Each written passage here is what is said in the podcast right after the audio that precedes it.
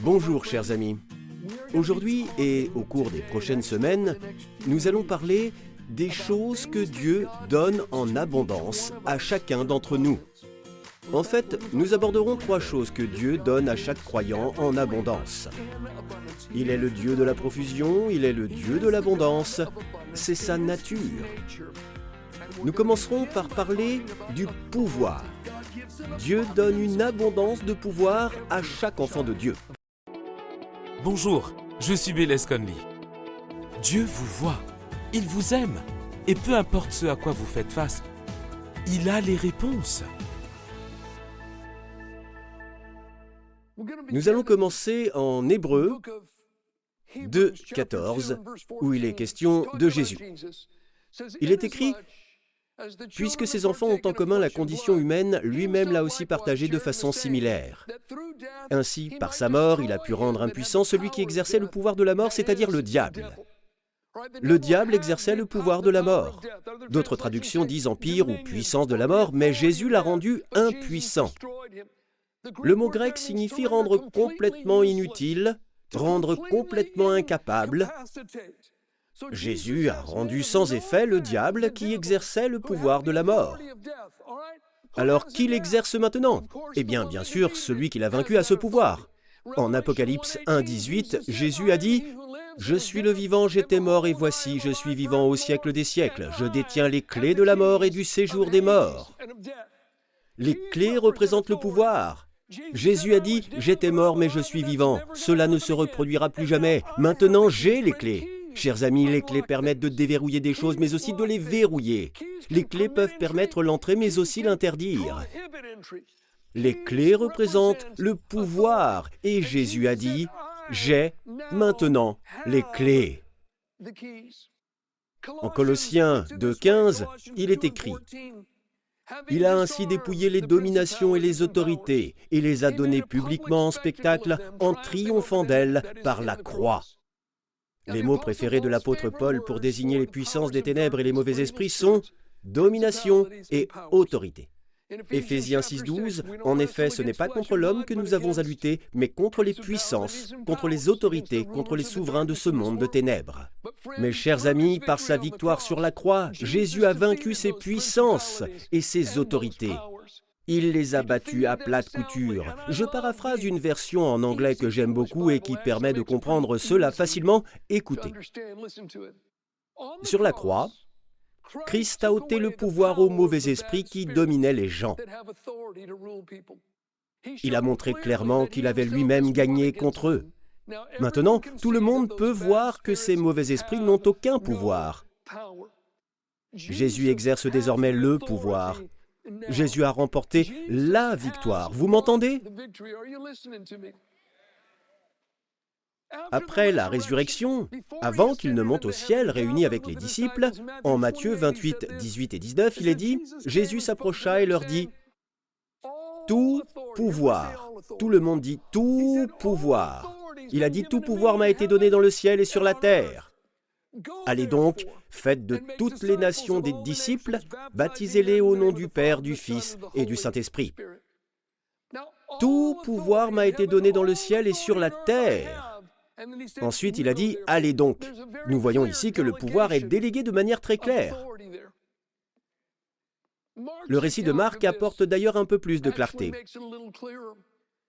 Marc 16, 15 à 18, puis il leur dit, Allez dans le monde entier proclamer la bonne nouvelle à toute la création.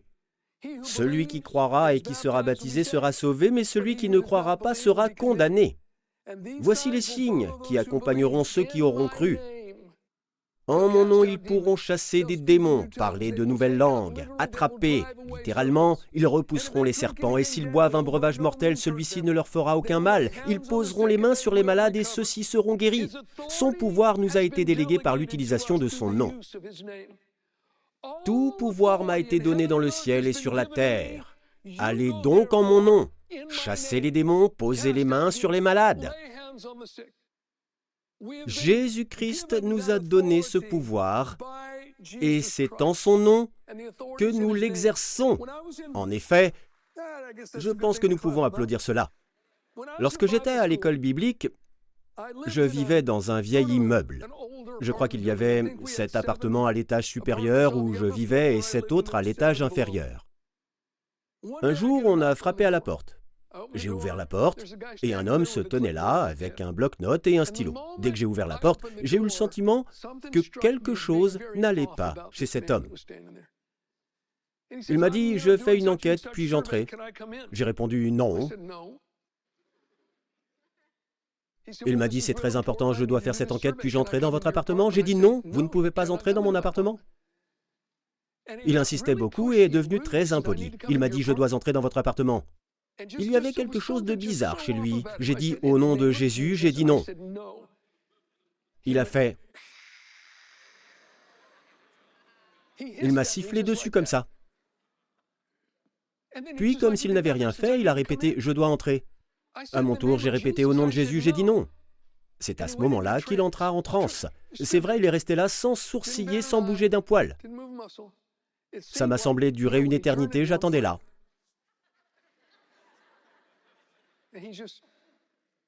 Cela n'a duré qu'une minute, mais ça m'a semblé long. Et puis il a dit, Je peux entrer maintenant? Je l'ai regardé, j'ai insisté. Au nom de Jésus, j'ai dit non, vous ne pouvez pas entrer. Et il s'est mis à siffler à nouveau. Ensuite, il s'est enfui à toute vitesse dans le couloir, a dévalé les escaliers, puis a couru dans la rue. Cette nuit-là, la police l'a arrêté sur le toit de mon appartement, alors qu'il essayait de passer à travers le toit pour entrer dans mon appartement. Ce mauvais esprit en lui a reconnu le pouvoir du nom de Jésus. Il y a de la puissance dans son nom. Je voudrais maintenant lire un long passage des Écritures. Il est rempli de vérité et traite de ce dont nous parlons. Ce pouvoir délégué que nous avons en son nom. Il s'agit d'acte 3 et je vais commencer par le premier verset. Pierre et Jean montaient ensemble au temple. Il était trois heures de l'après-midi, l'heure de la prière. Or, on amenait un homme boiteux de naissance qu'on installait tous les jours à la porte du temple appelé la Belle, pour qu'il demande l'aumône à ceux qui entraient dans le temple. Voyant Pierre et Jean sur le point d'y entrer, cet homme leur demanda l'aumône. Pierre, accompagné de Jean, fixa les yeux sur lui et dit ⁇ Regarde-nous ⁇ il les regardait attentivement, s'attendant à recevoir d'eux quelque chose. Alors Pierre lui dit, Je n'ai ni argent ni or, mais ce que j'ai, je te le donne, au nom de Jésus-Christ de Nazareth. Lève-toi et marche. Puis il le prit par la main droite et le fit lever. Ses pieds et ses chevilles s'affermirent immédiatement. D'un bond, il fut debout et se mit à marcher. Il entra avec eux dans le temple, marchant, sautant et adressant des louanges à Dieu. Tout le peuple le vit marcher et louer Dieu. Ils reconnaissaient que c'était bien celui qui était assis à la belle porte du temple pour demander l'aumône, et ils furent remplis d'étonnement et de stupeur à cause de ce qui lui était arrivé. Pierre est en train de vivre un moment rempli de l'Esprit Saint. Lui et Jean sont montés de nombreuses fois au temple pour prier. Ils ont certainement vu ce pauvre mendiant très souvent. Il était déposé chaque jour à la porte du temple. Jésus lui-même est sans doute passé à côté de ce mendiant à de nombreuses reprises. Quelqu'un se demande peut-être pourquoi Jésus ne l'a-t-il pas guéri eh bien, si vous lisez les évangiles, vous verrez que Jésus n'a pas guéri tous ceux qu'il a croisés, mais qu'il a guéri tous ceux qui sont venus à lui. Cela vaut la peine d'être médité et étudié, mon ami. J'ai quelques remarques à ce sujet, mais nous n'avons pas le temps pour l'instant. Mais ici, à cet instant, il est dit, Pierre, accompagné de Jean, fixa les yeux sur lui. C'est une expression très forte dans la langue grecque. Elle ne signifie pas un regard désinvolte, elle ne signifie pas qu'il l'a simplement remarqué. C'est comme si vous regardiez une foule et que soudain quelqu'un se détachait de la foule. Certains d'entre vous le savent, cela vous est déjà arrivé. Vous avez peut-être été au marché ou ailleurs et soudain c'est comme si vos yeux étaient rivés sur quelqu'un. Le Saint-Esprit se servira de vos yeux, mon ami. C'était un moment rempli du Saint-Esprit. Pierre a soudain fixé ses yeux sur cet homme, ce qui signifie qu'il ne pouvait pas détourner son regard. Il a réalisé que le Saint-Esprit était sur le point de faire quelque chose. J'aime beaucoup les mots employés par Pierre. Il a dit ⁇ Je n'ai ni argent ni or ⁇ Le mot avoir ici signifie en grec avoir sous la main. Cela ne signifie pas qu'il n'avait pas d'argent, cela ne signifie pas qu'il n'avait pas accès à des fonds, cela ne signifie pas qu'il était pauvre. Il allait à une réunion de prière, il ne sert à rien d'apporter un sac de pièces de monnaie à une réunion de prière.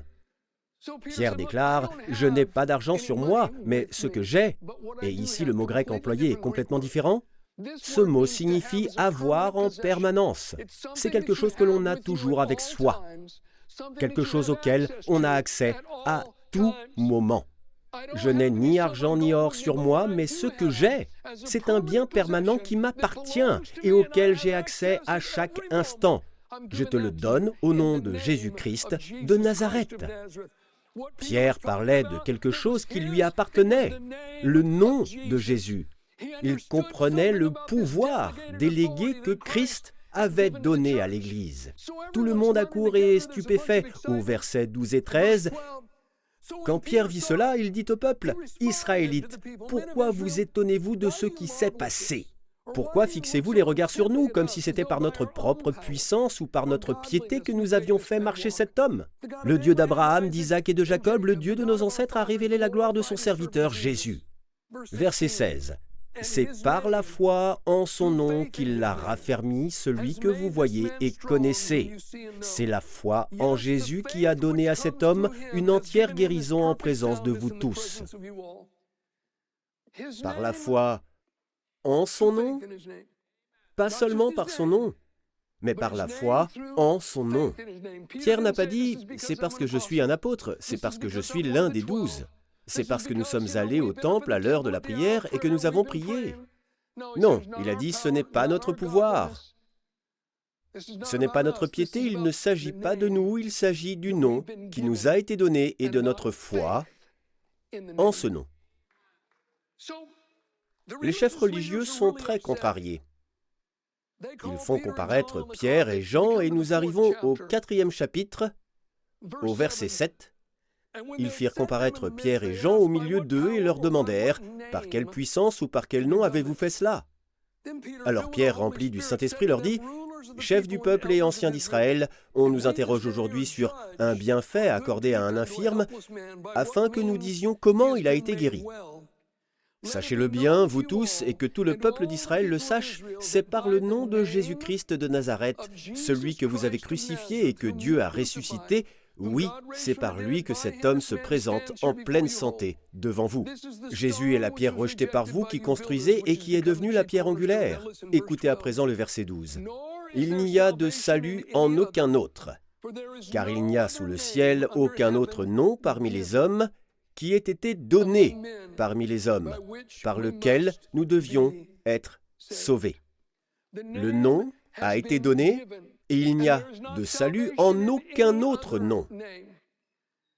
Nous savons que pour être purifiés de nos péchés et rétablis dans la faveur de Dieu, cela doit passer par le nom de Jésus. Dieu merci, aucun autre nom n'apporte le salut. Mais il parlait de la guérison. Pierre a dit, écoutez, si nous sommes examinés aujourd'hui, si vous allez nous juger sur le bienfait accordé à l'infirme, par quel moyen il a été guéri, le mot grec sozo qui signifie guéri. Vous voulez savoir par quel moyen il a été guéri, sozo. Il a dit, c'est par le nom de Jésus, parce qu'il n'y a sous le ciel aucun autre nom par lequel nous puissions être sozo, guéris. C'était le sujet de la discussion. C'est ainsi que les chefs religieux l'ont compris. Mon ami, je vous le dis, il y a un pouvoir de guérison dans le nom de Jésus. Il y a un pouvoir de salut, il y a un pouvoir de délivrance, il y a un pouvoir de guérison au nom de Jésus. Et il a été donné il a été donné à l'Église. Tout pouvoir m'a été donné dans le ciel et sur la terre. Allez donc en mon nom. Mais encore une fois, Pierre a dit, c'est par la foi en son nom. Comment vient la foi? La foi vient de ce qu'on entend et ce qu'on entend vient de la parole de Dieu. En Marc 16, 17, nous lisons que Jésus a dit, Voici les signes qui accompagneront ceux qui auront cru en mon nom, ils pourront chasser les démons, etc. Vous savez peut-être que le Nouveau Testament a été écrit en grec, en lettres majuscules. Les chapitres, les versets et la ponctuation ont été ajoutés par les traducteurs. Dieu merci, car sans cela, il serait difficile à lire. La parole est entièrement inspirée, la ponctuation, elle, ne l'est pas toujours. Déplaçons les deux points. Jésus a dit, voici les signes qui accompagneront ceux qui auront cru, et comme il est écrit deux points en mon nom, ils pourront chasser des démons, c'est certainement vrai. Mais je crois qu'il faut le lire ainsi.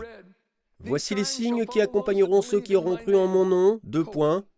Ils pourront chasser des démons, parler de nouvelles langues, ils poseront les mains sur les malades et ceux-ci seront guéris. Pierre a dit, c'est par la foi en son nom. Ces signes suivront ceux qui croient en son nom, qui mettent leur foi en son nom.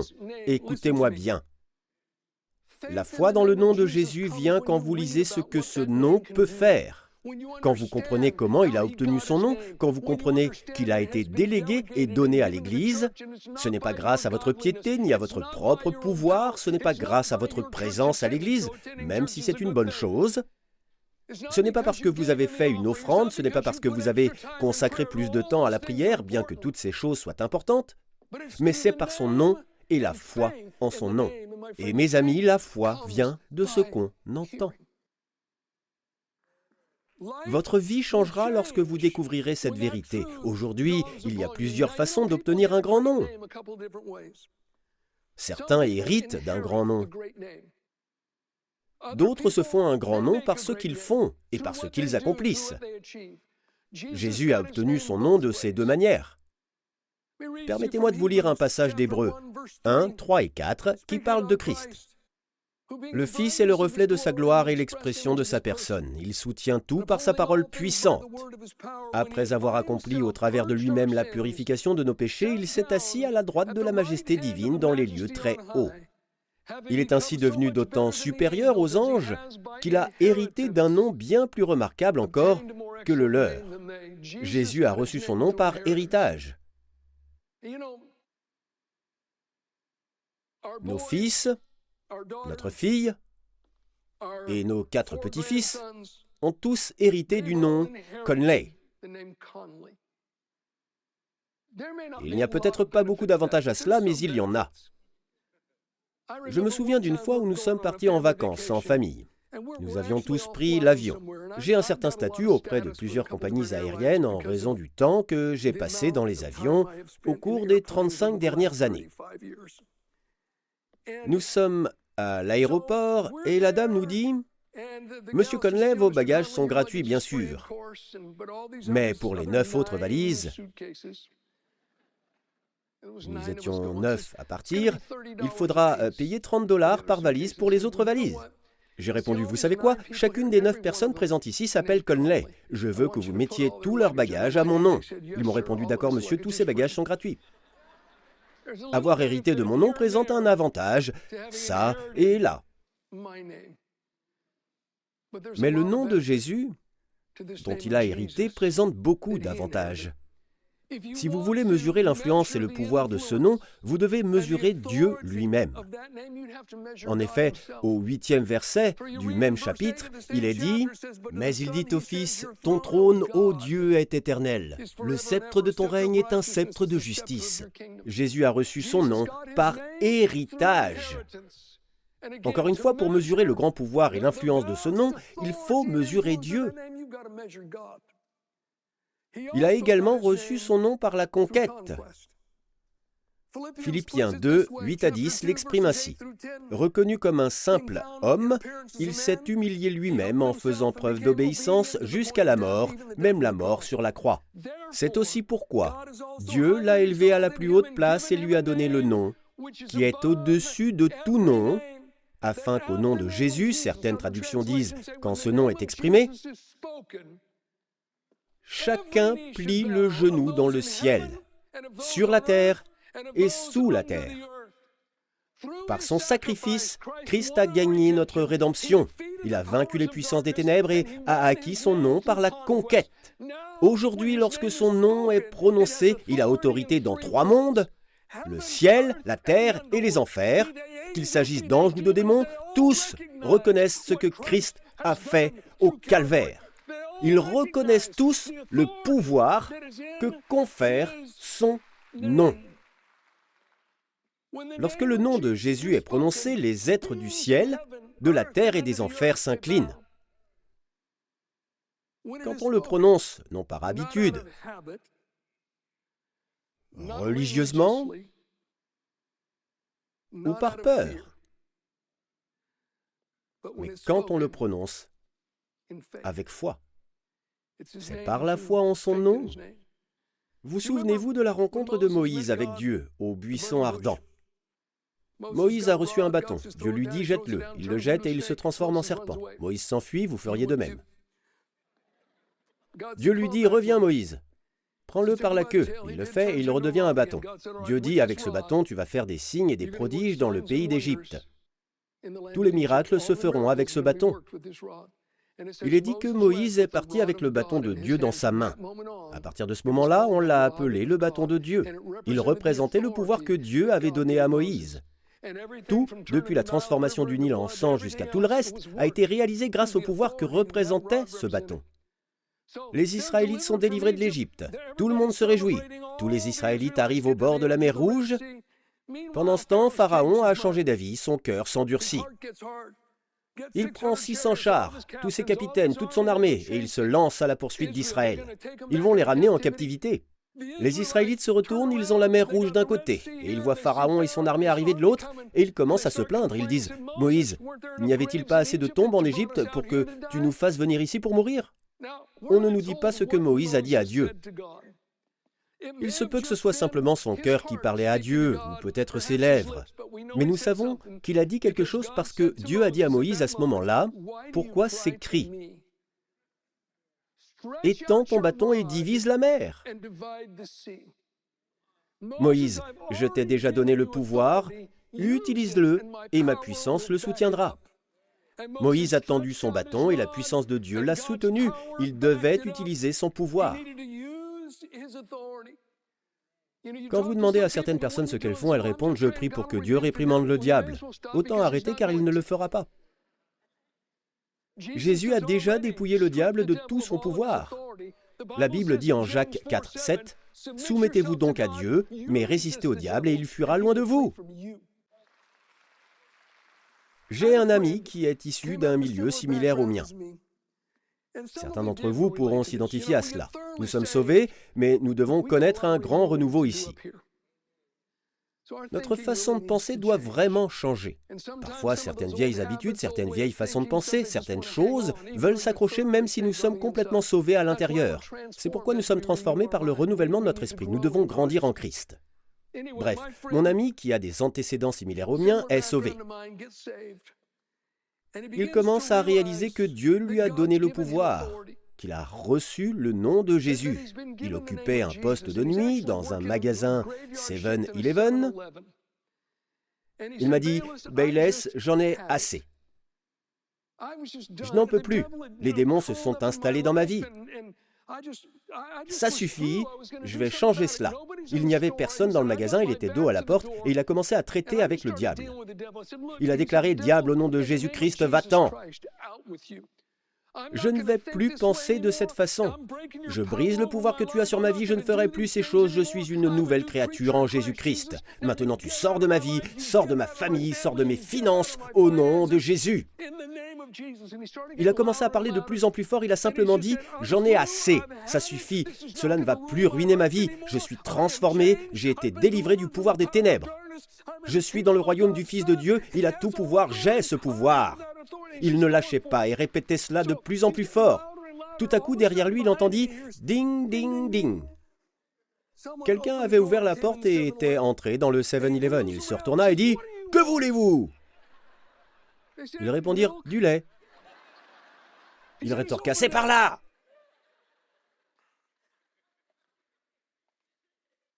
Ce n'est pas notre volume qui compte, mais notre foi en ce nom. Parfois, il suffit de dire ⁇ ça suffit, assez ⁇ Écoutez, Dieu le supportera aussi longtemps que vous le supporterez. Il vous a délégué le pouvoir. Certains d'entre vous doivent simplement dire Assez, c'est assez. Diable, tu n'auras plus de prise sur mon attitude, tu n'auras plus de prise sur mes émotions, tu n'auras plus de prise sur mes enfants, tu ne t'attaqueras plus à mes finances ou à ma famille. Assez, c'est assez